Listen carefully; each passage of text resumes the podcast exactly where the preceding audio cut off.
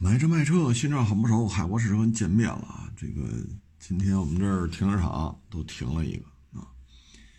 原来我们这儿门口四个停车场啊，就四个收费停车场啊，今儿一来停了一个啊。嗯，也是疫情防控吧啊，也是来的人实在是太少了，所以停车场都给停了一个啊。嗯，不过这也停得下，因为现在这人呐少太多了。仨停车场也停得下啊！一六年、一七年，啊，包括一八年上半年，就我们这停车场啊，嗯，你要是周一早上来九点半，就别往停车场里开了，没有车位了。周二到周五十点半，说您才来，您就别进停车场，也没有停车位。这就是之前我们这边有多火。啊，这停车位都到这种程度，现在好家伙，别说这社会停车场了，室内的新车展厅现在都可以打羽毛球了、踢毽子，啊，跑步、健身、跳跳绳啊。哎呀，有时候我去这个室内展厅一看，我勒个去，我说这玩意儿行啊，这这 这么宽广的一个展厅，干点这事还是挺好的啊。没有车了。所以现在这个车市啊，啊，真是冰凉冰凉的啊，确实比较萧条啊。嗯，主要呢就是这个月之前吧，不是很多名下多标的嘛，呼啦啦呼啦啦都换车啊，所以很多消费呢就被提前透支了，相当于啊，嗯，这样的话导致一月份，包括月底十二月底最后这几天，整个的这个。嗯，成交量什么的突然就下来了啊，这我觉得正常啊，太正常了。因为就这么就这么多点粥啊，你也喝我也喝，一人一碗，他还都能喝上。我这一人喝三碗，那总有那饿着肚子的。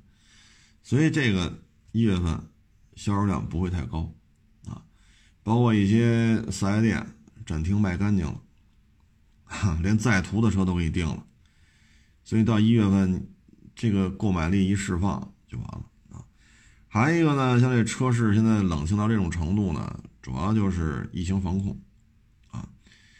呃，今天北京发布的消息是一个四岁的一个小朋友确诊了啊。然后今天说那个网约车平台当中的一个网约车平台停运一周吧，啊，全所有的网约车司机全员核酸检测。因为之前的病例不是有开这个平台网约车的啊，所以疫情防控也是一个啊，然后提前购买力的释放也是一个啊，所以导致现在这个如此之冷清，冷是真冷啊，清静也是真清静啊，嗯，然后就觉得就是聊天的时候吧，我觉得挺有意思啊，就一网友啊，四月份就问。去北京用隔离吗？七月份去北京用隔离吗？刚才又问去北京用隔离吗？我说您这个每回问完价您也不买呀？我说我说您不来想过户对吧？然后来了又怕隔离，我这都能理解啊。那昨儿那塞纳昨天下午发的，昨天天擦黑了吧？那塞纳就卖了。我说人不来就不来呗，对吧？我说您也不买，对吧？您又不来，就说您买，您人不来，那您说跟北京您来隔离不隔离有什么关系？对吧？我说您四月份就问了，七月份就问了，十二月份还问啊？他说你得告诉我是隔离是不隔离？哎呀，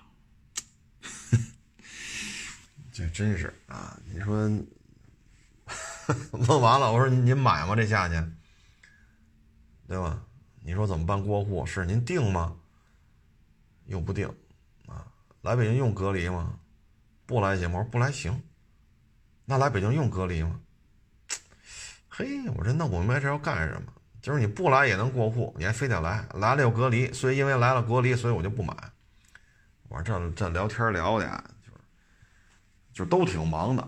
对吧？你说我九个手机，每天多少人问这个问那个，啊我们这其实真是挺忙的。您这有事儿咱就聊，没事儿吧就扯闲篇儿。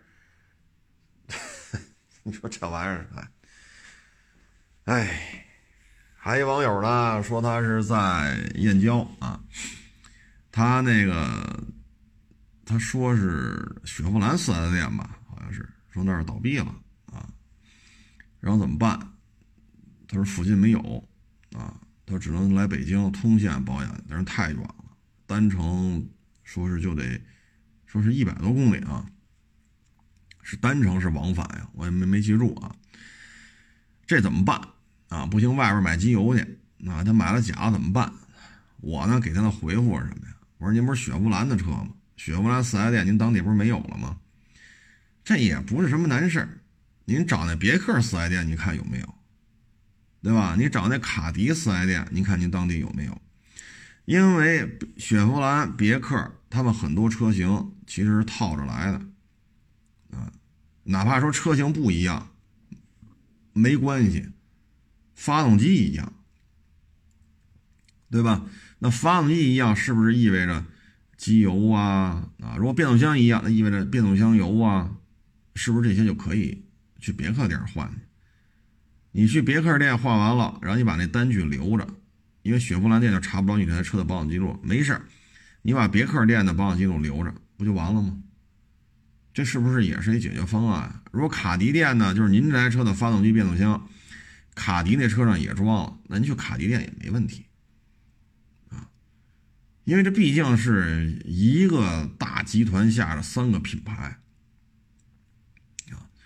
所以您要是说雪佛兰搞不定了，又不愿意去外边，怕买了假机油、假滤芯什么的，来北京吧，一百多公里，确实也有点耽误时间了啊。这是就是我给您提供的解决方案，啊，呃，嗯，不能可能不可能既没别克也没卡迪吧？如果都没有，那也行，那不成您就上福特店看看去，反正也是大老美的车，然后那机油标号什么的，要是差不多，啊，也可以去，最起码他他这机油什么的他是真的呀，然后你把单据留好了，咱这好歹。也算是有单据啊，也别说咱外边保险的没单据，说不清楚。这样您卖车的时候呢，这些单据对于您来讲也是有利的啊。如果说燕郊既没雪佛兰，也没别克，也没卡迪，就是我说那方案啊，不行就福特店再看看。呃，这样也是一个，也算是一个解决方案吧。因为像我们今天来这个汉兰达原车漆，九万多公里。啊，汉兰达二七一零年的，像这车呢还是很少见，它是黑内饰。那这台车呢，我们看的时候呢，记录里边也是差了，差了几年来着？三年吧。啊，好像差了三年没有记录。但是呢，人家是怎么回事呢？人家跑本田店去保养去了。啊，他把本田店的单子都拿来了。所以我们一看，嘿，我说您这怎么又跑到本田店去了？他说那几年呀，住的离本田店近，所以那几年就跑本田店去了。然后后来为什么不去了呢？又搬回来了，搬回来呢离丰田店近，又回丰田店保养去了。所以你说这事儿啊，这是我们收车也能遇见这种情况。你说他是不是全程电保？他确实是。但你上丰田店查去吧，他确实少几年。你上本田店查去吧，哎，这几年都在本田店做的啊。所以就是这么一情况啊。嗯。困难是有啊，不论你是生活呀、工作呀、学习呀，总会遇到困难。咱们每天呢，就是解决各种问题啊，呃，办法总比问题多啊。这个呢，就是仅供参考啊，仅供参考。因为他问到这问题了，正好我这也收这么一车，就大致就这么一情况啊。大家呢，如果生活当中这些车遇到什么问题，你可以按照这方法来。做一个怎么说呢？啊，呃，灵活机动啊。还一个网友呢发微博问我说，他买了一个豪门 SUV 啊，开着挺好的，就几个月几千公里。但是现在天凉了，早上一开出去吧，咯吱吱咯吱吱，这底盘啊，然后开几公里就没事了。因为这两天北京像十二月中旬吧，气温零下十度了。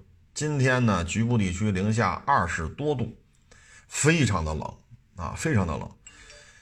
嗯，然后呢，他说他放地库再开出来就没事放地面上放一宿再开就不行啊。这个呢是什么原因呢？去四 S 店也检查了，哪儿都不漏，哪儿都没毛病，倍儿新一车啊，什么毛病没有。去四 S 店查了，这就是什么原因啊？这就是天凉了，你底盘这些橡胶件啊，它偏硬。它偏硬啊，夏天的时候呢，气温高，这橡胶件是软和的。这么冷，零下十度、十五度、零下二十度，橡胶件变硬了，所以头几公里橡胶件啊，它它没有弹性了，或者说弹性下降了。然后你觉得咯吱吱、咯吱吱，为什么开了几公里之后就没事了？因为车热起来了，跑起来了。或者说像他自己说，放地库开着就没，因为你地库没有那么冷啊。通常的地库都是零上的，通常啊，绝大多数地库都是零上的，零上几度啊，有时候到零上十度或者十几度，像有些地库还加暖气，那零上那温度就更高了。所以你在这儿放一宿开出去，它橡胶件它就没有没有这种低温的变僵硬的这种这种状态，所以你地库放一宿开着它就不响。这个不是非得去修去，您不用啊，不用。因为你也去四 S 店检查了，四 S 店也给你上举升机了，他也给你查来查去，确实哪儿都没毛病。因为你几个月几千公里就上下班开，啊，如果说确实啊，说你这不行了，你这个减震筒漏了，啊，或者你哪哪哪这出问题了，啊，说这个哪个拉杆这螺丝松了，那也行。但是四 S 店查来查去什么毛病没有啊？人确实给你查了呀。所以您这个呢，就是这种情况，而且像他说的，放地库就没事放到露天的就不行啊！而且就这两天开始响了，那就是因为这两天北京气温低了啊，所以他这个呢，就是别花钱了啊！您不行啊，你花点停车位，因为地库是一个收费，地上是一个是是一个收费，你就放在地库里就完了啊！因为这两天北京实在是太冷了啊，零下十几度很轻松。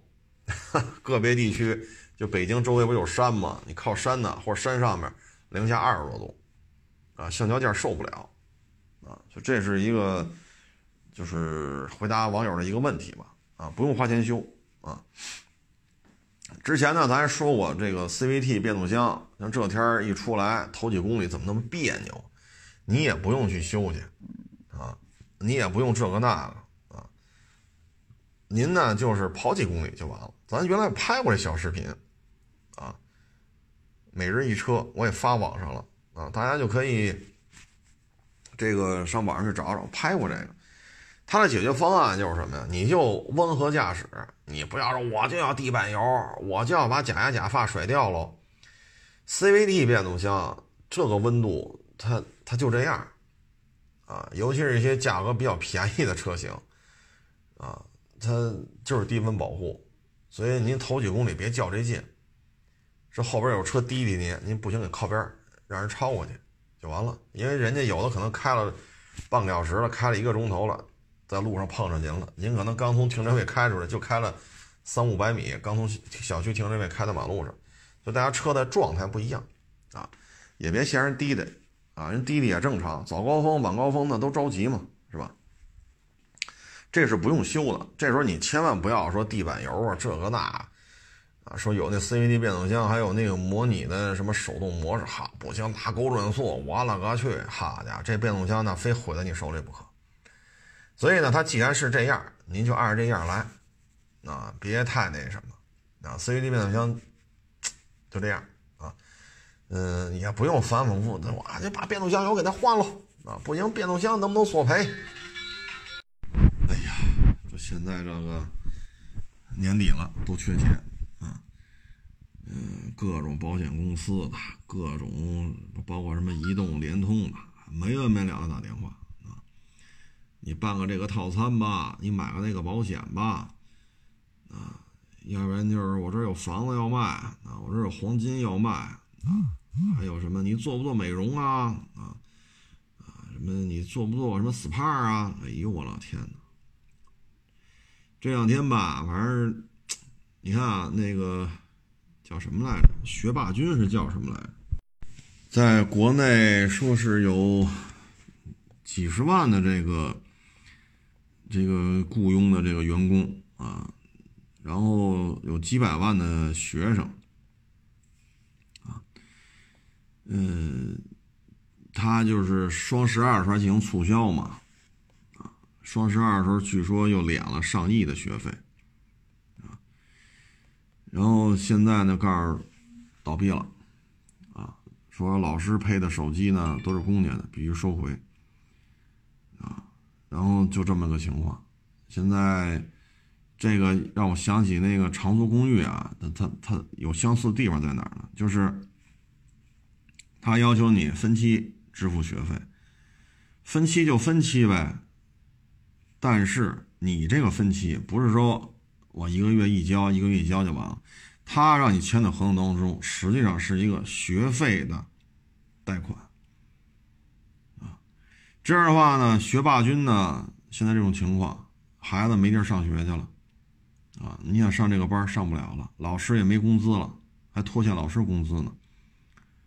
但是学费的贷款你得还啊。所以大家看见没有？这就是金融产品，金融产品的玩法呀，真是。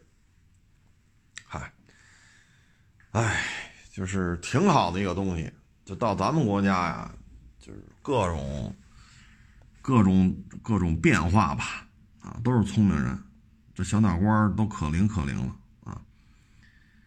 你看双十二还一次囤课，一年不愁，还让大家去买这课时，啊，反正我觉得今年这个疫情吧，也让大家看到了所谓的一些超前消费。哎呀，包括一些互联网的思维啊，互联网的这个，互联网的那个啊，实际上怎么说呢？一地鸡毛啊！你像所谓的一对一啊，咱们这个是那个是新东方吧？啊，就那个外语不还拍过一个电影吗？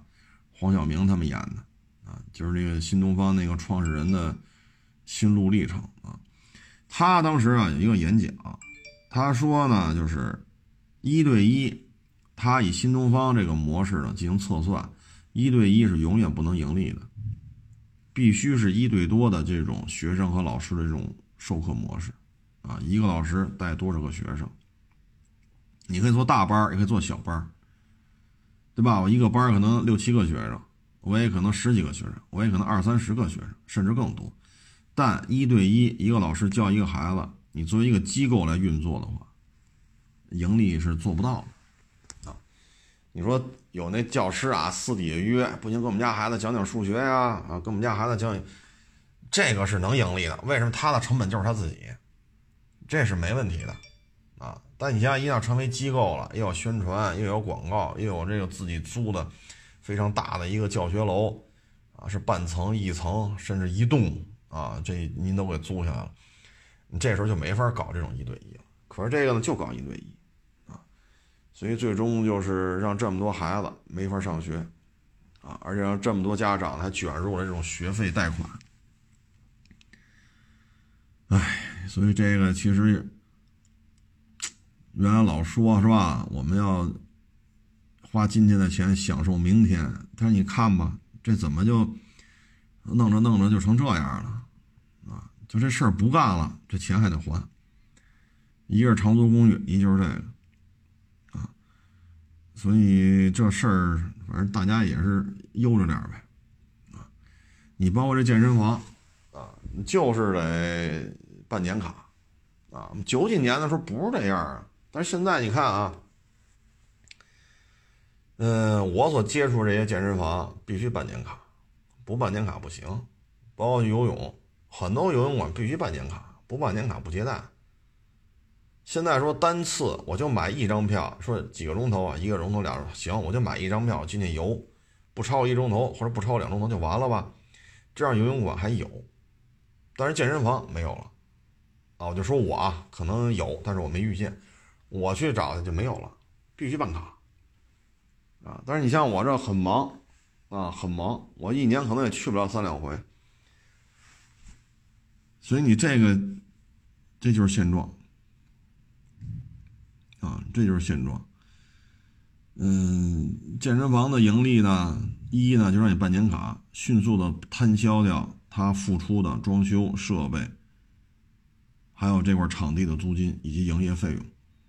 然后呢，接下来会让你办私教课，私教课呢就是这个教练呐什么的，这个水电的这个摊销，啊，但是呢，一旦你用这种方式之后，你发现了干了，你收那是一年，干了半年，干了八个月，你发现这收的年费全都花光了，这时候你要进行第二年的预交，可是这可是这个时候你已经透支了四个月了，那这个费用意味着你只能维持八个月，那你从今年。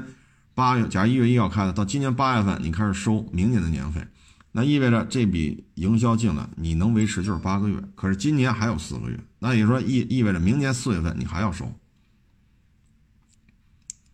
那你明年收的是后年的，可是你还有四个月，还有八个月时间才能完成明年十二个月，那这时候你明年年底可能就要崩盘了，甚至于明年四月份收完钱，五月份就崩盘。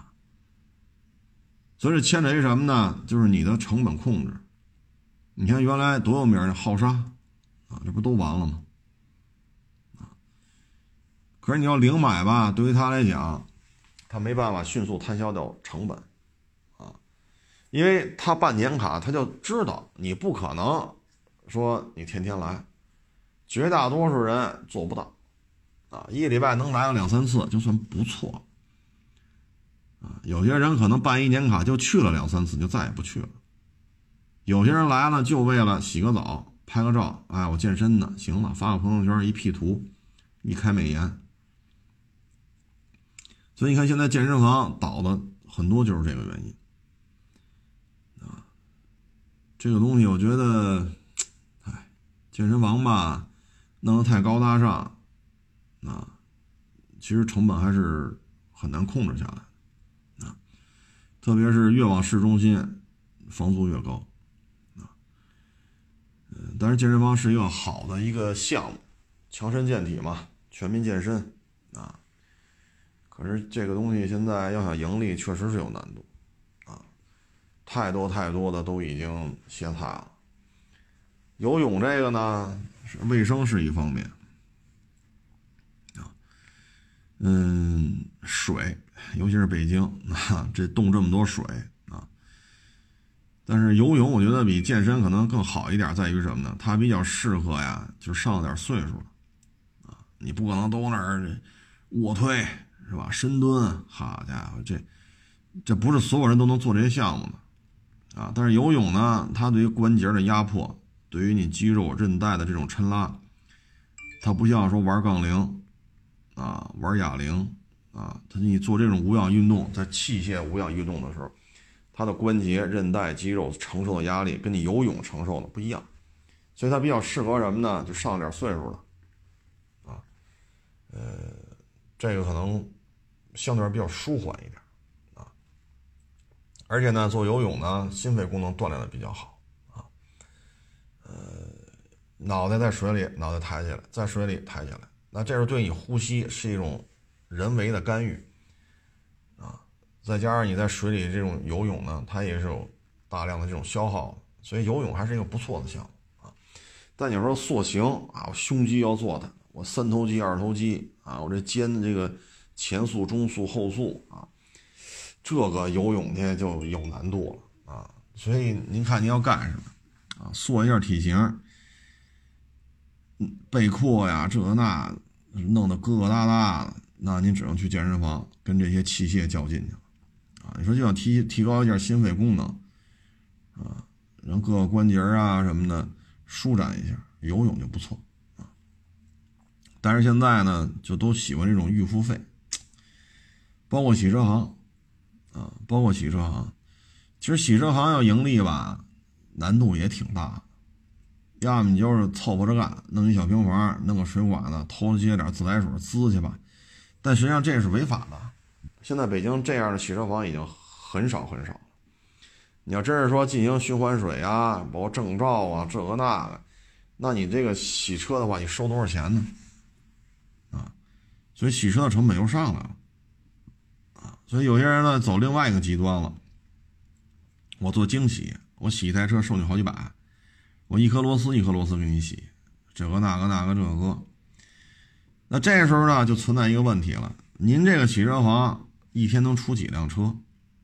你要说一颗螺丝一颗螺丝跟那刷，轮毂拿着牙刷跟那刷，行，这车是刷的干净。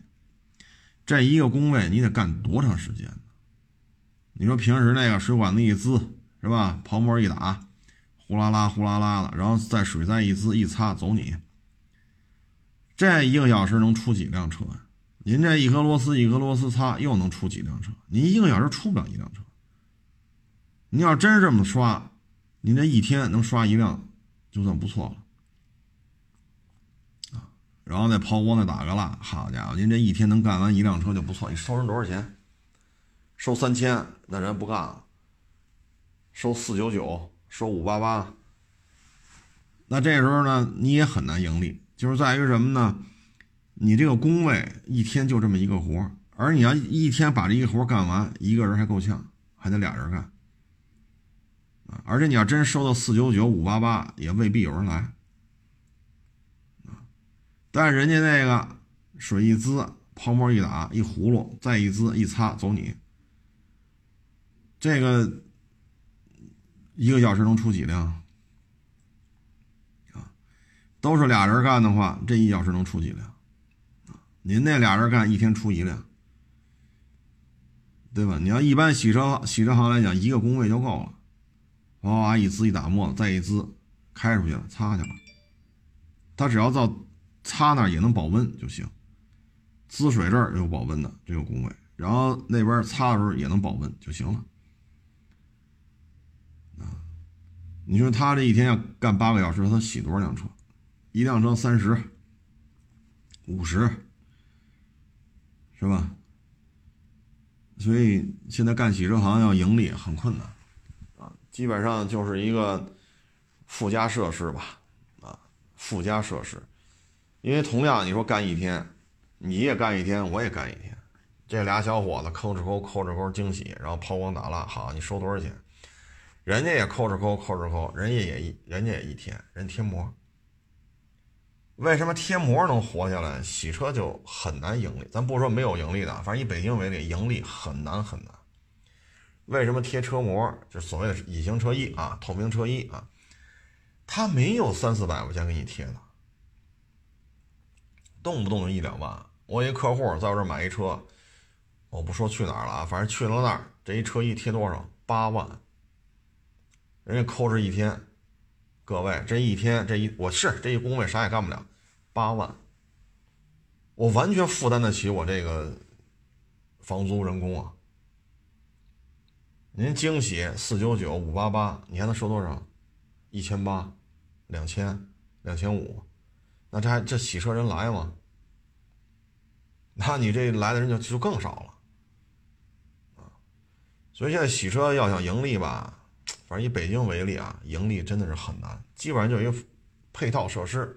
比如汽修厂弄完了，滋去，给人洗干净了，或者四 S 店，你洗一遍车，基本上就是一附属设施，啊，就这里边呢，就是我觉得像北京干洗车，单独开个洗车店，可能要十年前、二十年前还是可以的，因为那会儿没有这么高的管理的要求，啊，就自来水跟这滋。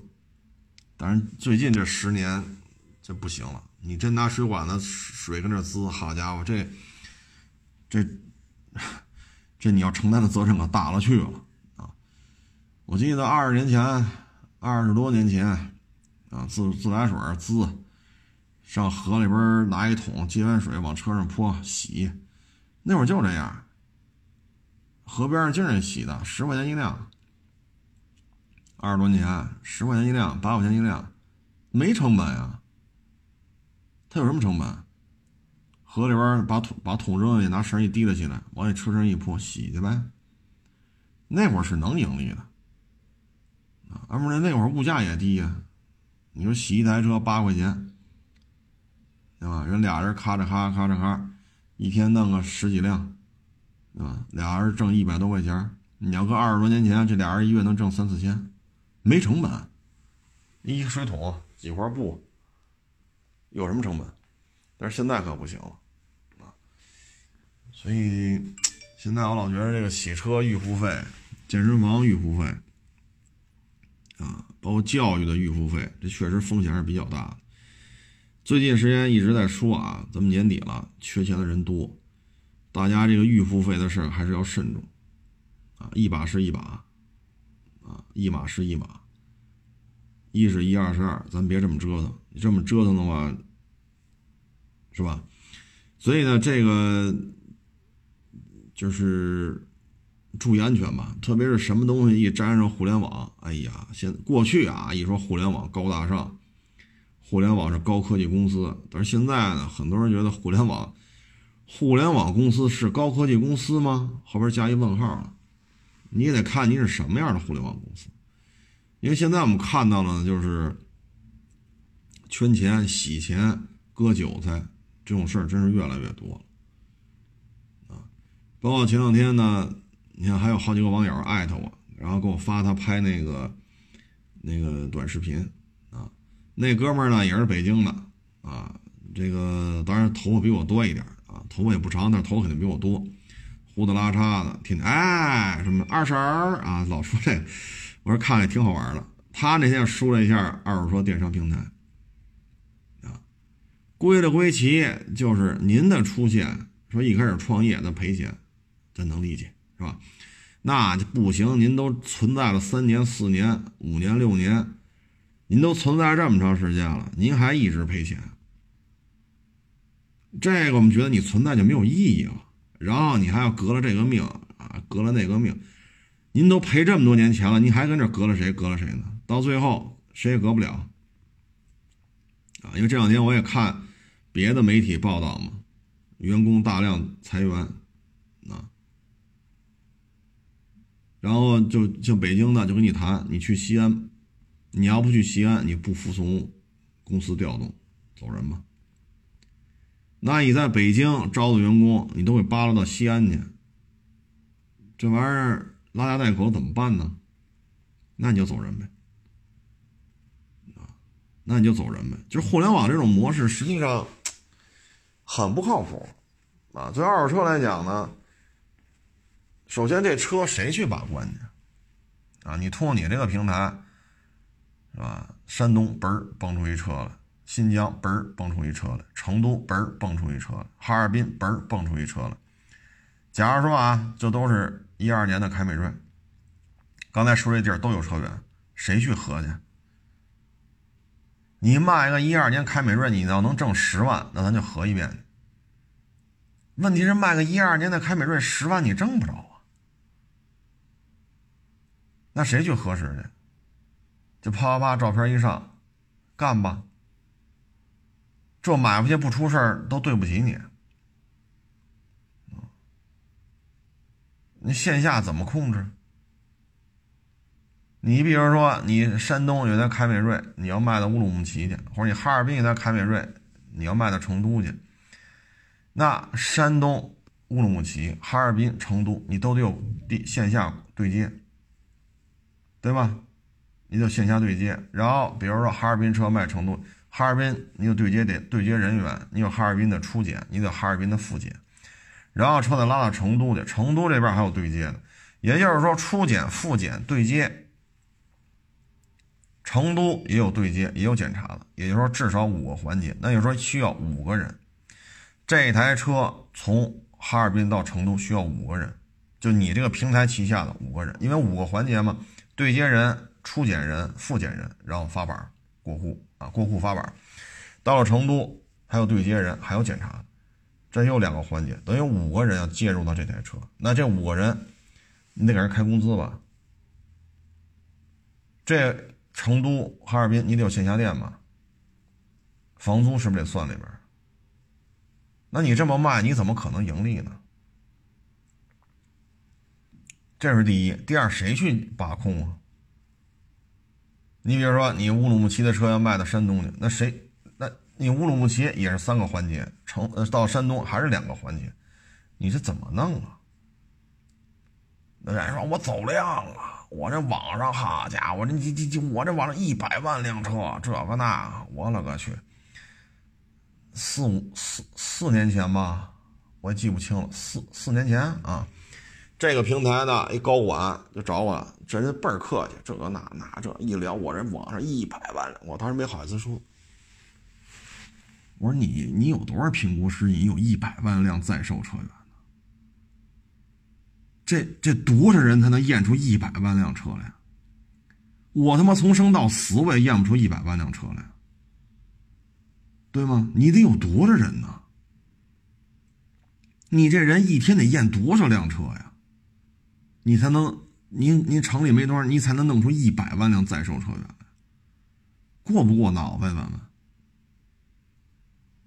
对吧？咱这听众朋友也都是您，也都是成年人，咱也对汽车也都有过一知半解。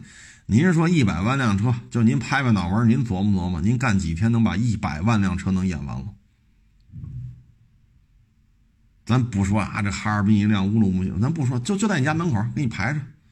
我雇一百万个人开着一百万辆车排着队上你家门口来，你就验吧。您说您多少钱能能干完这一百万辆车？这他妈不是扯淡吗？但是在四年前或者五年前，这就是堂而皇之。现在呢，皇而堂之，黄了啊！哎，大言不惭的在这说，我有一百万辆车，这那那这。啊，您这小作坊这那，我这是小作坊，我自己还能干得过来？我他妈也舔着脸说，我有一百万辆车，我验得过来。我到死，我去八宝山把我烧了，我已经我去那小河里边待着了，我也干不出这么多车来。我说我能干，我自己信吗？所以说你赔钱，我觉得正常。你丫不可能挣着钱，为什么呢？你这摊子太大了。现在是干小不干大。弱势下行，谁做的小，成本降的低，还能活着，对吗？你做这么大，然后你看没有？今年就是寒冬，不论是夏天还是冬天，今年的车市都是寒冬。那这寒冬现在你看怎么办？各种崩盘，各种倒闭。你包括前日子那个电商平台。做二手车的，一千三百美金把自己卖了。一五年、一六年的时候，说估值说多少个多少个亿美金，现在呢一千三百美金，不是带亿啊，就是一千三百美元啊，或者一千三百块钱，计量单位是美金啊，你算吧，也就合万把块钱人民币。所以您这个。当时说嘛，我们这一万个员工，啊，这个那个那个这，啊，我这确实咱怂啊，咱认怂，咱海沃车认怂，咱弄不出这么多人来，咱没本事啊。但是换句话讲，一万个人，你给人开多少工资？对吗？你要是五千块钱一个月，那就是说一万个人就是五千万。那你再加上是是五险一金这个那，那可能你公司支出就超过六千万，然后你不可能都开这么点钱，还还一堆总监呢，经理呢，大领导、二领导的，那这帮人就不能开五千了。那你算算，您这一个月，好家伙，人工费不得照着一个亿啊？房租呢？咱就提个问题，你有一万名员工，您真厉害，一万名员工哪马路边站着？你得得有个办公室吧，有桌子有椅子吧。您的运营成本得多高？水电费呢？你进了屋了，是不是就牵扯水电了？房租、水电、人工，我勒个去！你要能挣着钱，谁信呢？所以只能靠融资啊，没完没了的融啊！现在资本寒冬，你融不着钱了，那就废了呀。哎，所以这东西啊，就是违反了客观规律啊。包括咱刚才说这健身房的似的，你要把成本压缩下来，你就不能装修那么好；你要把成本压缩下来，你就不能在市中心弄。所以这个东西它就是就是这么一个客观规律，你不遵守，你非弄一高大上，你非跟我说我这一百万辆车在售车源，您这小作坊这个那，哎，你让我们说什么好？反正时间能证明一切。对吧？现在这个这个差信就开始玩，是吧？你你干吗？干去西安干去，不干不干就走人。这是差信，现在就这样了。你至于那个啊，我们老刻刻什么来着？刻花生，刻什么的？这这没有一个盈利的，就是您的存在说掀起了一个新的模式。我初期是赔钱的，然后我这那的，没错啊，赔半年、赔仨月都正常，赔一年也能接受。您不能一赔赔三年、赔五年，您还是赔的。像有的平台长点，赔六年、赔七年，那你要赔这么长时间，那我只能说您这就是想瞎了心了。您这模式就应该 say goodbye 了，您别再霍霍投资人的钱了。折腾来折腾去，这么多纠纷，那你说你存在有什么意义呀？你让大家看到的就是闹剧，啊，就是闹剧，啊。你说互联网有用有用，必须有用，啊。你说咱这语音电台，这没有互联网，它也不可能存在。微信没有互联网，它这微信也活不下去。微博。短视频，对吧？你包括之家、易车呀、搜狐啊、新浪，你说没有互联网，这些也都不存在。确实，互联网有用，但这里边牵扯一问题是什么呢？就是有些时候得结合实际啊，你不结合实际真不行啊。你看现在这车市这么这么冷清啊，这年底了，马上我一些媒体的一些朋友又跟我说嘛。又开始裁员了，媒体平台又开始裁员了。为什么呀？厂家没钱呢。你现在说有钱的，那就是 ABB、丰田、本田，是吧？长城、吉利，有钱的就这几家了。剩下的就就普遍性没钱。你像斯巴鲁、福特、标致、雪铁龙，你说扎钱去，扎得出广告费来吗？对吧？你像像别克还凑合，那雪佛兰是真不行了！那你怎么办？你这么大规模，原来你都指着你这平台上各种软文啊、各种软广、硬广这个那，现在扎不出钱来了，那怎么办？裁员呗！你没别的办法了。包括有的网友问我，哎，说你看那谁谁拍的片子可好了，哎，怎么今年下半年越拍越少？我说嗨。他那一个片子多少多少钱，对吧？他就是才会才能拍的这么好的效果，但是现在厂家没钱了，没钱了，那拍摄效果好是拿钱砸出来的。我要航拍，我要大摇臂，我要滑轨，我要追拍，我要做特效，对吧？我要各种场地的这种场景的变换，那你得去啊，你得把车开去，对吧？那这都需要时间，都需要钱。那他可以这么做呀，他原来接的软广多呀，那现在接不着了，所以就越拍越简单，越拍越简单。我说这都是正常的，就是当厂家都没钱的时候，自媒体就马上就开始。你车市不行，没有人能幸免，没有人能幸免。你说你销量高，你看啊，比如说，就是刚才说这一堆都挣钱的品牌吧，我不说具体哪个品牌了。二三四，然后六七这几个月售后工位，就是维修车间的流水大幅度下降。这么火的品牌，为什么呀？二三四，就北京啊，经常会出现什么呢？一月底春节前加了一箱油。四月份才去加第二箱油，为什么呀？二三俩月加捐着，社区防控。他二三四就从一月底到四月初，他这么长时间，这一箱油他才跑完，你说他公里数能增加多少？那这么短的公里数，意味着大家都不出来，都不出来就没有剐蹭，没有碰撞，没有需要你去做钣金喷漆修复，这个量是不是也下来了？反过来讲，公里数都跑这么短，一月底到四月初就跑几百公里，那是不是换机油的频率、换机油机率啊等等这这些频率是不是库嚓也下来了？那你这个维修车间的进电量，你维修车间的流水，维修车间的这种业务全下来了。车是该卖卖，但售后都少了。六七俩月为什么？六七六七俩月他又开始了北京新发地这这事儿闹呢？所以今年二零二零年北京的这些私家车公里数普遍都短。那普遍都短就意味着碰撞啊、剐蹭啊、板喷呐、换玻璃啊、这个那个轮胎啊，包括机油、机滤、变速箱，整个这业务量全下来了。那你怎么办？那售后这一块的利润就变少了，那你相关产业链上员工的收入就是下来了。二零二零年你你这一一算账，这一年挣多少钱？就是少了，就是少了。卖的好好，卖的可好了，这个那那这好，前十名老有我们家车。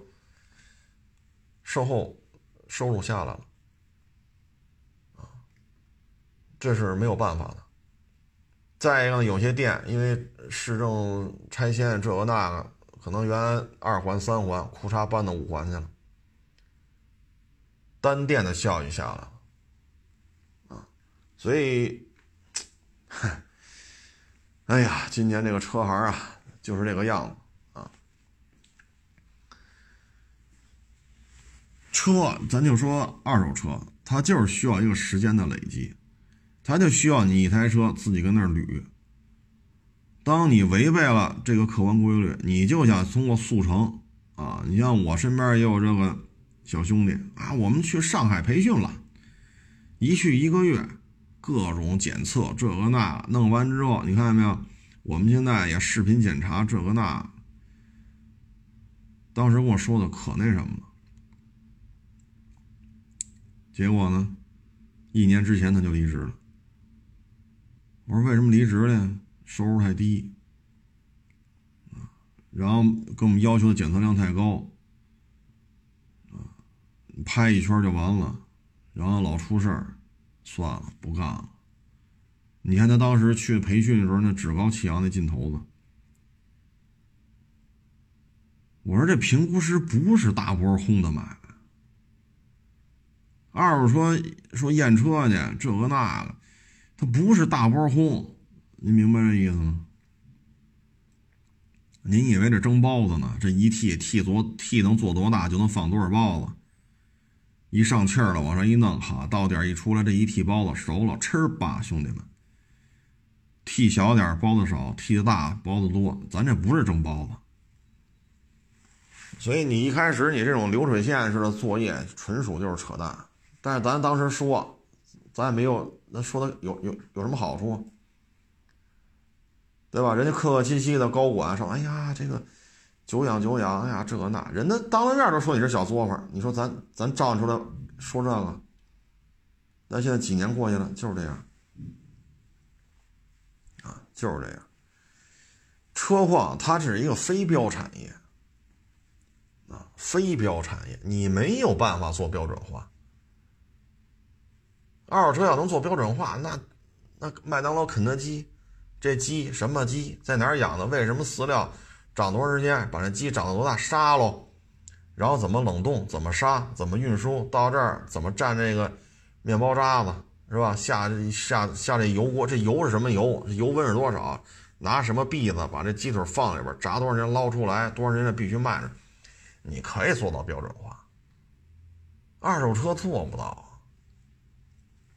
所以什么事儿老是大波空，快速粘贴，快速复制，一轮一轮融资。所以有时候我们就想问了：你是为了融资才干的这事儿，你还是为了倒腾车？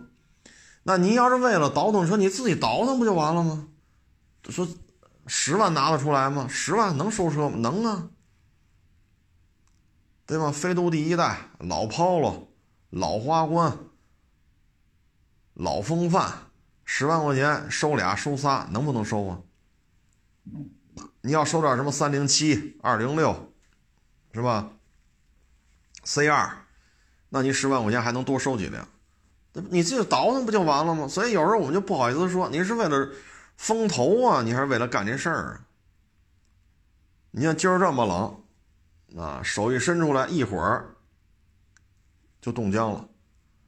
气门一点门，点俩门，手指头就伸不直了，赶紧暖和暖和，再再点。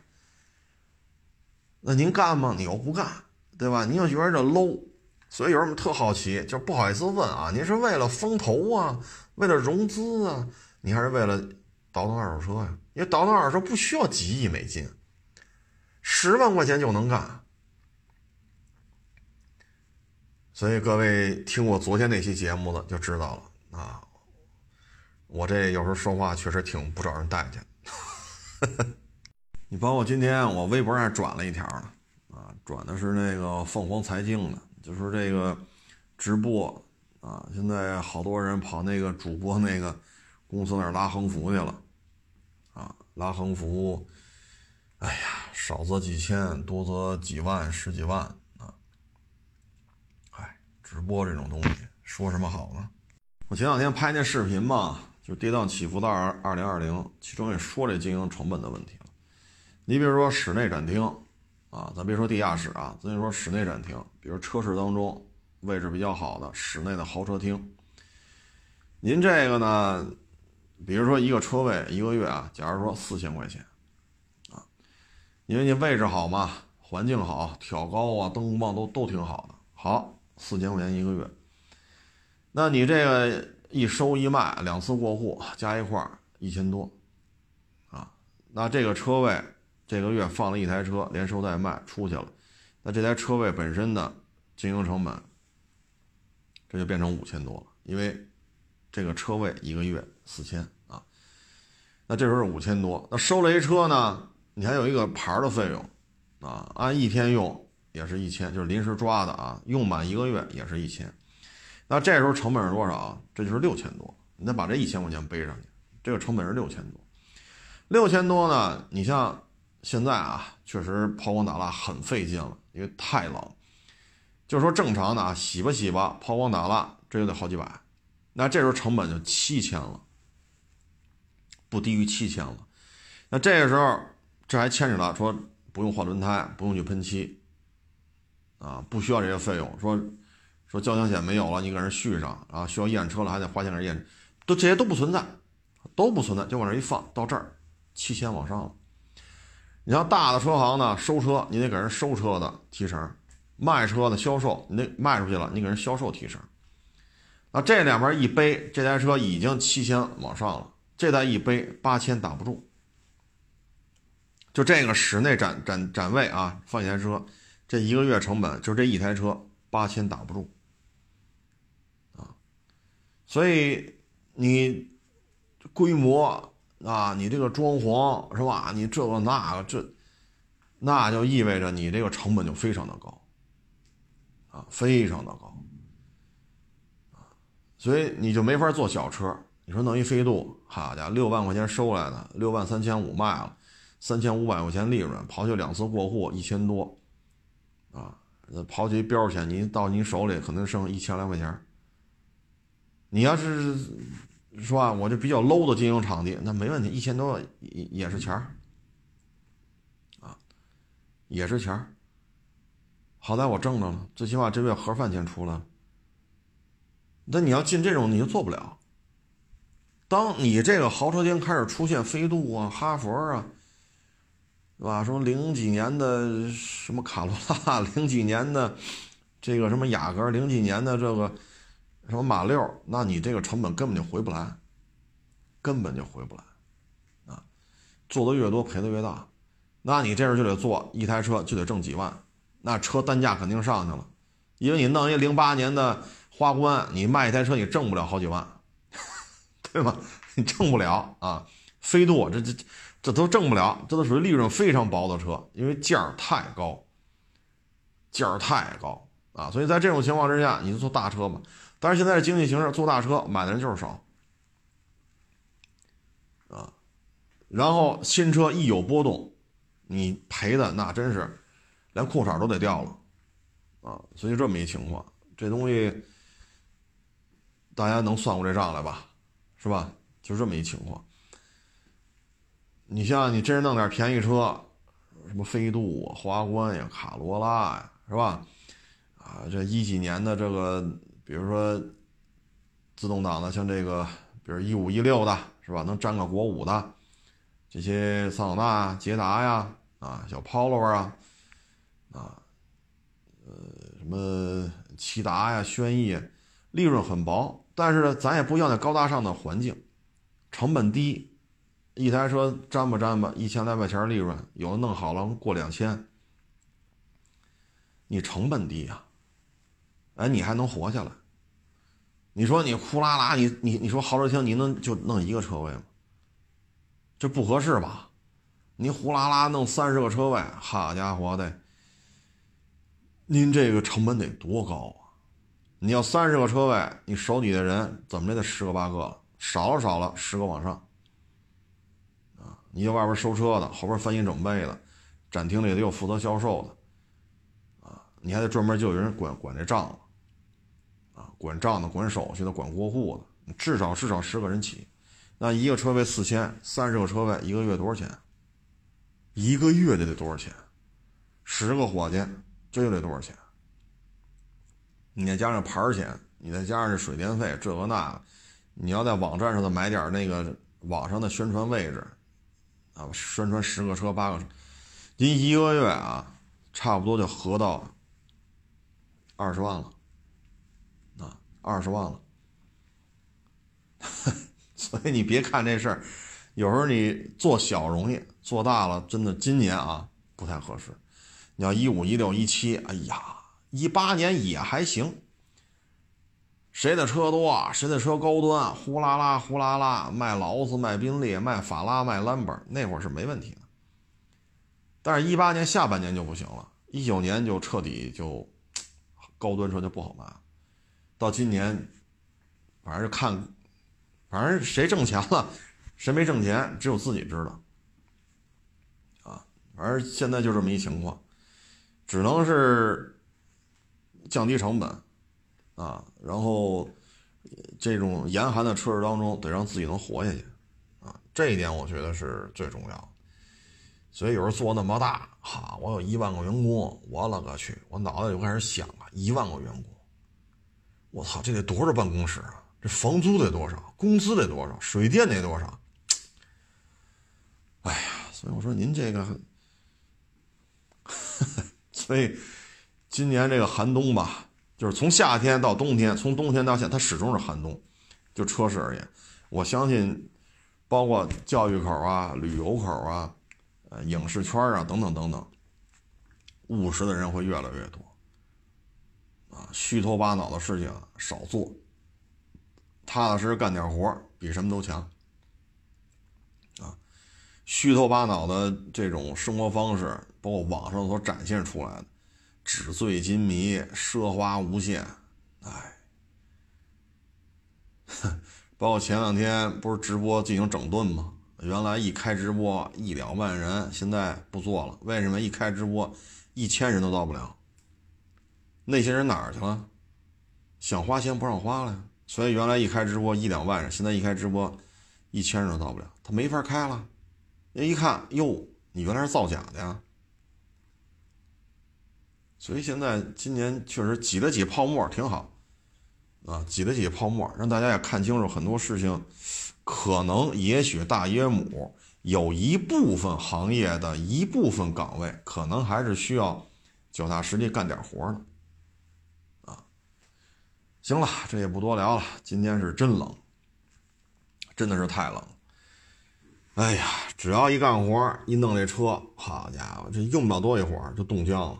今年真是，你像原来零下个十几度就算冷的了，今天北京靠边的、靠山的能做到零下二十多度，啊，确实比往年都冷。我记得最冷的时候应该是一五年吧。一五年下大雪嘛，带着评估师出去验车去，好像零下十八度吧，啊，今年有点那劲头子了，啊，前几年都是暖冬，今年是真冷，哈哈不论是经济形势还是这个气候的气温是真冷啊，哎，行了，不多聊了啊，谢谢大家支持，谢谢大家捧场，严寒之中吧，各位也注意防寒保暖，开车呢也是注意。万一有那结冰的没看见的时候，控制好车速啊！因为这现在滴水成冰，大家都保重啊！欢迎关注我新浪微博“海阔试车手”微账号“海阔试车”。